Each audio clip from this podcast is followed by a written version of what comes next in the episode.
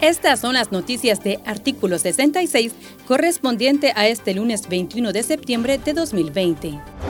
La vicemandataria Rosario Murillo se dedicó este lunes a acusar a los grupos opositores de ser posibles responsables de crímenes de odio y que por ello se oponen a la iniciativa del régimen de Daniel Ortega de modificar las leyes de Nicaragua a través de la Corte Suprema de Justicia, para luego aprobarlas en la Asamblea Nacional y así lograr que se penalice con cadena perpetua.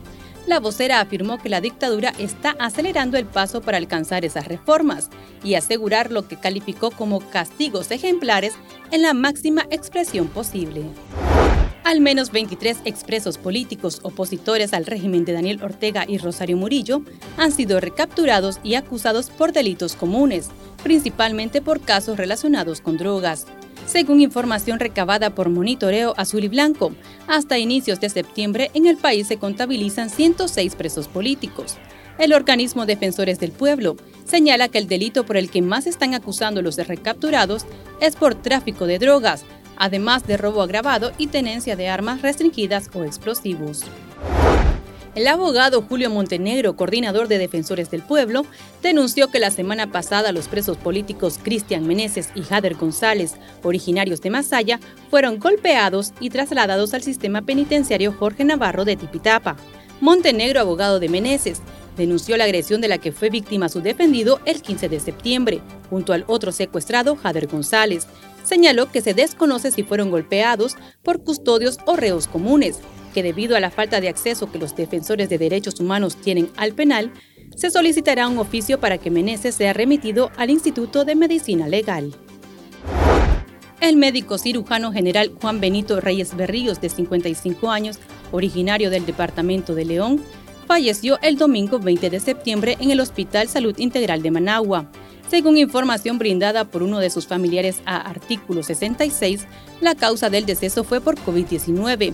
El cuerpo del doctor fue trasladado la noche del domingo al hospital en Infonseca en Managua, donde laboró por más de 30 años. La unidad gremial por Nicaragua registra al momento 108 trabajadores de la salud fallecidos en el contexto del COVID-19.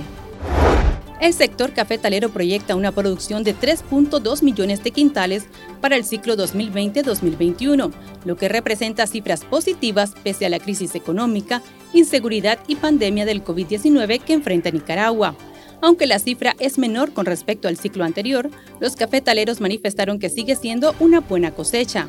El ciclo anterior produjo 3.4 millones de quintales, generando aproximadamente 500 millones de dólares a la economía nacional.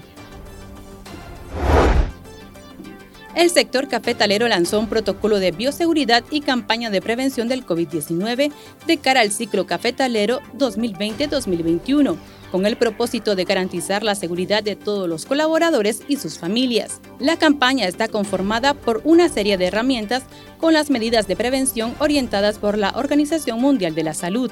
Las fincas esperan emplear unos 300.000 cortadores a partir del mes de octubre y la aplicación del protocolo será de carácter voluntario.